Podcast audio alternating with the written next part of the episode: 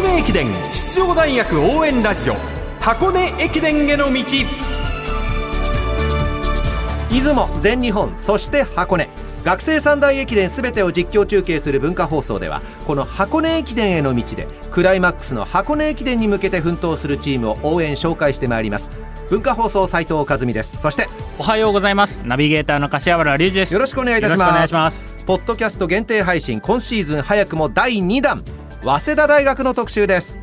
先日私がオンラインで取材したのが花田勝彦監督キャプテン4年勝負敦選手3年伊藤大志選手3年石塚春人選手。2年生山口智則選手でした。今回は花田監督と勝負キャプテンのインタビューの中から全日本大学駅伝に向けたトピックスを抜粋してお届けしようかと思うんですね。まあ尺はねポッドキャストなんで、はい。気にしなくていいのでたっぷりお届けしていきたいと思います。はい。では参りましょう。全日本大学駅伝の8日前に伺った早稲田大学花田勝彦監督です。まずは前回の箱根駅伝について伺いました。どうぞ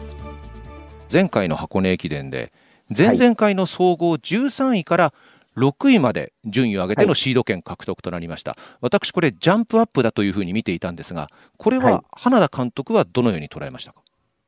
まあ、あの、単純にね、順位から見ると、こうね、えージャンプアップっていうような感じがしますけども、もともとあの、非常にポテンシャルの高いチームだったので、本当にあの、怪我人がいなければね、あの、まあ、本当前の年13位でしたけど、やっぱりね、優勝争いするっていうような、えーモチベーションでみんな取り組んでましたから、はい、まあ、そういう意味では、あの、実力通りの結果が出たかなというふうには思ってます。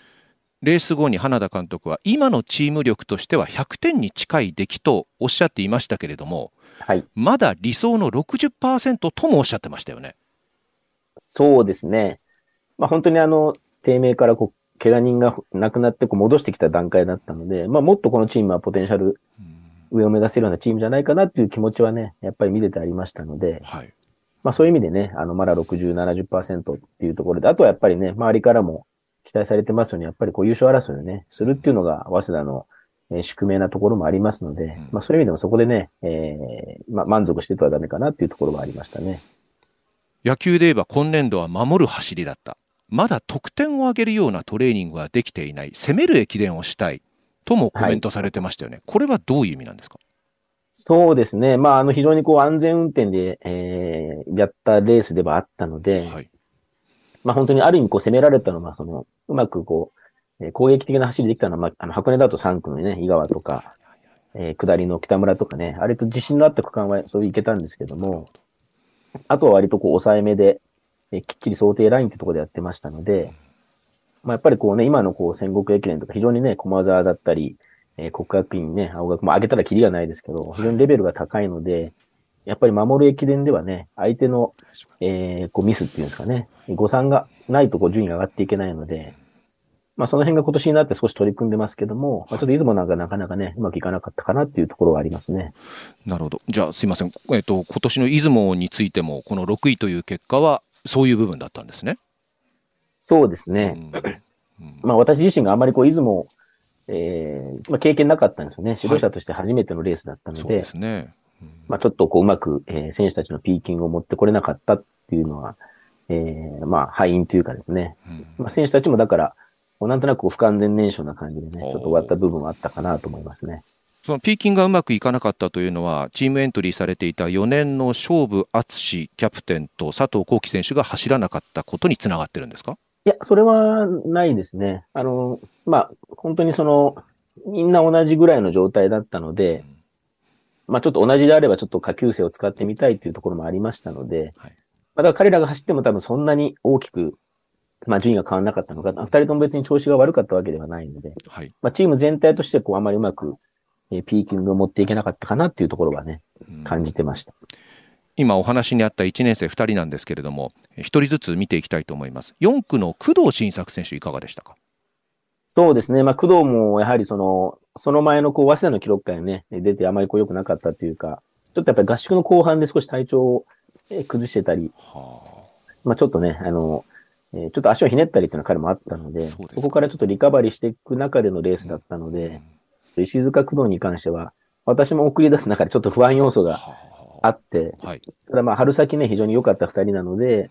まあ、そのあたりは本人たちのポテンシャルっていうか実力でカバーできるかなと思って送り出したんですけども、まあ、なかなかうまくいかなかったっていうところですかね。工藤選手に関しては、1年生ながら結構練習もしっかりできていたと評判でしたよね。そうですね。まあ、本当にあの、こちらが止めないと、えー、やりすぎてしまうところがあるので、はい、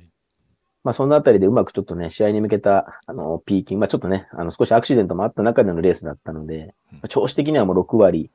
7割ぐらいでレースを行ってしまったっていうところはありましたね。出雲駅伝の6区アンカーとしては、1年生は多分彼だけだったのではないかと思うんですが、長屋正樹選手はいかがでしたか、はい、そうですね、長屋もあの直前にちょっとね、足ひねったりってなって不安があったんですけど、ただまあ、あの、軽症っていうか、そんなにあのレースに影響なかったので、うん、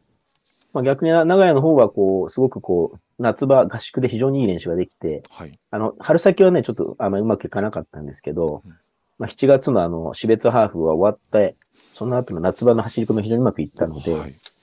まあ多少の不安要素があっても、まあ調子的には8割、9割ぐらいで、まずまずいけるかなっていうところで、まあ本当にこう期待した走りをね、しっかりやってくれたかなというふうに思います。三大駅伝2人の1年生がいいところで経験したのは大きいですね、監督、これはやっぱり。そうですね。やっぱり私も1年の時にね、出雲を走らせていただいて、うん、まあそこで、まあ当時レベルはね、低かったですけども、やっぱりその区間賞がね、自分にとっても自信になりましたので、はい、まあそういう意味ではね、ちょっとね、まあ工藤に関しては少しほろ苦いデビューだったかもしれませんけども、やっぱりこう経験を積むっていうのは非常に大事かなというふうに思ってます。はい。確か私、夏合宿終わった後に、早稲田の故障者はゼロというふうに伺ったことがあるんですが、これ間違いないですか？そうですね。現状、今、その、一人がリ,、えっと、リハビリが終わって練習を始めている、まあ一番下の選手ですけども、はい。主力選手には故障者はゼロで、まあ、やっぱりちょっとね、感染症が流行ったりね、はいはい、なるので、ちょっと体調崩したりとか、えー、っていうのはいますけども、ほぼ全員が走れてるので、練習時間を分けて、えー、下のチームでも本当、えー、20人近くこうやっていて、上も15人っていうような感じで、はい、非常にあの、もう1チームぐらい、あの、強くはないかもしれないですけど、もう1チームぐらい作れるぐらいの、あの、選手はいるかなっていう感じにはなってきましたね。これ皆さんそれぞれが自分のペースにあってそして目標を持った上で強化できている自分で考える力がついているということなんでしょうか？そうですね。まあ、それぞれが自分の目標に向かって努力はできているところもありますし、まあ、ちょっとあの、逆にこう、えー、ちょっと意地悪な見方をすると、はい、まだそこまでレベルの高いことはやらせてないので、やってないというか、えー、まだ去年の延長線上のところがあって、いくつかこうね、えー、お試しの練習とか、まあ本人たちがプラスアルファと出てきてますけども、はい、えー、やっぱりね、故障のリスクもあるある中で、もう少し質の高い練習だったり、量的なものもですね、うん、これからちょっとチャレンジしなきゃなっていうふうには思っていますけどね。前回の箱根駅伝終了後の花田監督がおっしゃったことで、野球でいうところの得点を上げるようなトレーニングを、じゃあこれからさらに積んでいくということなんですか？そうですね。相手のエラーを待っていて確定するんではなくて、やっぱりね、えー、まだちょっとこうヒットで繋ぐようなチームなので、まあ、本来であればね、ホームランとか三塁打とかね、その辺まだ打てる選手がちょっといないのかなっていうところはありますね。キャプテンは勝負敦選手です。どのようなリーダーぶりを今シーズン発揮してるんでしょうか、はい、そうですね。まあ、あの、今シーズンに関してはね、彼の得意とするその三連障害を、えー、特化してやる形にしましたので、まあ、そこではね、一定の成果が出て、まあ本人もこう、すごく意識が上がったんですよね。それまではなんかあまりこう、社会人になっても続けてもね、なんかこう、とりあえずみたいな雰囲気があったんですけども、今本人も明確にやっぱり世界陸上だったり、まあ次のオリンピックですよね。えー、出たいという話をしてますので、はい、まあ、非常にその意識は上がったかなと。まあその辺をね、選手たちも見てるので、はい、まあうまく背中で引っ張れてるかなという面はね、あると思いますね。うん今までの監督のお話を伺っていると非常に次の全日本大学駅伝への期待感が湧いてくるんですけれどもどのようなプランで全日本はレースを進めようと思っていらっしゃいますか？そうですね。まあ、昨年が非常にね、いい流れでこう4区までね、行ったんですけど、5、6っていうところでつまずいてしまったので、やっぱり昨年同様、いかにこうね、えー、っと前半のこう、えー、先頭争いに絡んでいくかっていうのは非常に重要かなというふうに思ってます。やっぱり目標とする3番ね、最低5番っていうところで言うと、やはり前半からね、えー、乗り遅れて、こう、後半で巻き返すっていう力はちょっとチームにはないので、やっぱりその、ある、そういう意味ではね、前半にこう、えー、信頼のおける選手っていうんですかね、えー、確実に走れる選手、力のある選手をやっぱ並べていかないとかなというふうに思ってます。早稲田大学花田勝彦監督にリモートでお話を伺いました今年の箱根駅伝からいろいろ振り返ってもらいましたけど、まあ、やっと花田監督がやりたい練習であったりとか、生活リズムっていうところが浸透してきたんじゃないかなと今のお話聞いて思いましたね。はい。そうですね、手応えを感じている雰囲気はかなりありましたよね、あとは、やはり、早稲田大学、過去を見ても、こう、大エースっていう選手が数多くいたんですよ。それに比べると少し、エースっていう、こう、物足りなさは感じてると思うんですが、これはもう、運と、やはりあの、巡り合わせがありますので、はい。そこはこう、花田監督、今ちょっとじっと待ってる感じしますよね。そうですね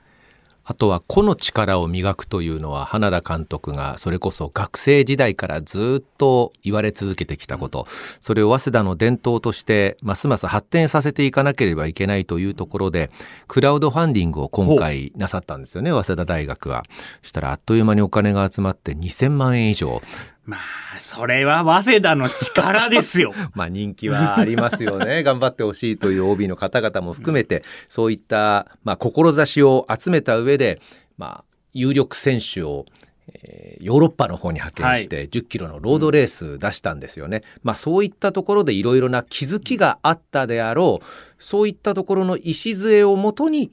今シーズン以降戦っていこうということらしいですね。やはりあの箱根から世界へっていうところをすごくね、フォーカスして多分他の大学の監督さんたちもやっていて、で、他の大学の監督さんたちも海外に今の学生を送り出して、今チャレンジをしてるので、やはり早稲田大学もそこに俺たちも参加したいと。うんで、もっと言うと、将来の陸上、プロランナー、そして実業団選手の育成のために、やらなきゃいけないんだと。まあ、箱根だけじゃないんだっていうのを多分花田監督もずっと多分やりたかったことをいろんな手法でね今がこうできてるっていうのは結構充実してるんじゃないですかね。はい。指導も忙しいんですけど、はい。そのクラウドファンディングに対するお礼もかなり忙しかったらしくて。返礼品ですね。えーそうですね、はい。えーとかいろいろなそのお礼状も含めてようやくつい最近ほぼ終わったかなという感じだったたんですよね。でも嬉しい悲鳴ですよねまあそうですね。ただ本末転倒にならないことだけですよね。はい。区間エントリーは11月3日金曜日の午後に発表されます。その日の夜の箱根駅伝への道は地上波の放送で柏原さんによるレース展望となっております続いて本職の3000メートル障害では圧倒的な強さを見せてきました。キャプテン4年生勝負敦選手のインタビューです。まずは今年のトラックシーズンについて伺いました。勝負選手は日本学生個人選手権では3000メートル障害を連覇。そして関東インカレ一部では3連覇。今年も強かったですね。あまあ優勝はあしなければならないと思ってたので、そこはまあ学生の中では負けれないって思いはありました。3000メートル障害をやり続けることでロードレースにつながっていく部分どういったところがあるんでしょうか？でどうなんですかね。僕自身ちょっと真反対をやってるぐらいの感覚で思ってて、そうですか。やっぱり5000、1万だとこう、何かしらロードにつながってくる部分はあると思うんですけど、はい3000メートル障害っていうのはこう、どっちかって言ったら800だったり1500のような、まあ中距離走に近い種目かなと思ってて、まあこれはまあ、あの、順天堂の三浦ともよく話すんですけど、はいやっぱりこう、トラックとロードの難しい部分である、まあ3種やりたいのはもちろんあるんですけど、こう、ロードにどう繋がってるんだろう。まあ、ちょっと違う、まあ競技が変わってくるよねっていう話はしてますね。じゃあ逆にその長距離に取り組むことで3000メートル障害へのメリットになるそういう部分の方が大きいんでしょうかね？そっち側は確かにあると思いますね。はい。やっうんぱり長い距離やることで、まあスタミナつきますしうん、まあ3000メートル障害、見た目以上に結構苦しいので、いやいや苦しそうですよそれは 相当苦しいと思いますけどかなりこう、はい。っていう部分で、こう、やっぱり長い距離やってきたっていう、まあ、実家、自信があれば、それだけこう、粘れる、粘りたいところで粘れる力はつくのかなと思ってます。8月に中国成都で行われたワールドユニバーシティゲームズでは3000メートル障害で銅メダルを獲得なさいましたどのようなレースでしたか？そうですね。まあ、今年一番のレースはそこにしようっていうのは決めてたので、うーんと、やっぱり金メダルが欲しいなって思いで走ってたんですけど、はいこうラスト一周でこう、世界とのスピードの差を感じたというか、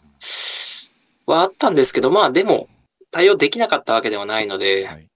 その中で、まあ、最低限である表彰台っていうのは登れたのは、僕の中では良かったなと思ってます。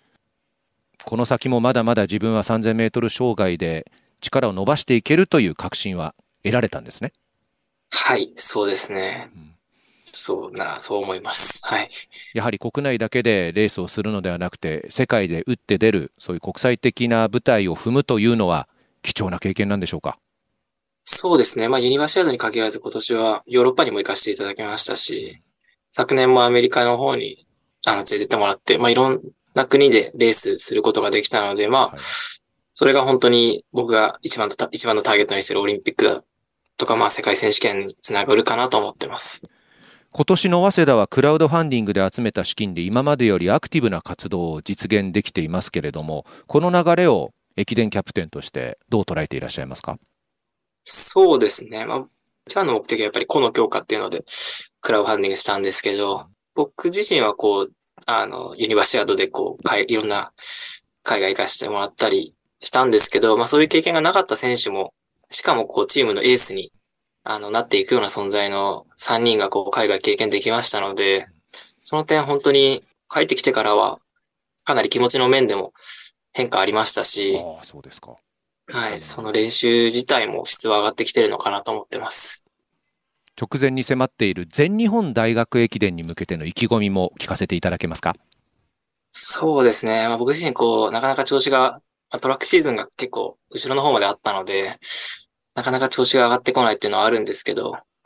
まあできることをやって、まあもし走るとしたらこう、しっかり前の方で助けを運ばないといけないなと思ってますし、まあキャプテンとしてそれ以外にもやることがたくさんあると思いますので、まあそういう点でこう、早稲田、チーム早稲田で頑張っていきたいなと思ってます。早稲田大学4年生勝負敦選手でした。やっぱりね短い距離だけじゃなくて長い距離もやる必要性ってもちろんあって、はい。これ結構あの中距離選手がよく言ってるんですけどやはり短い距離だけやってるとどうしても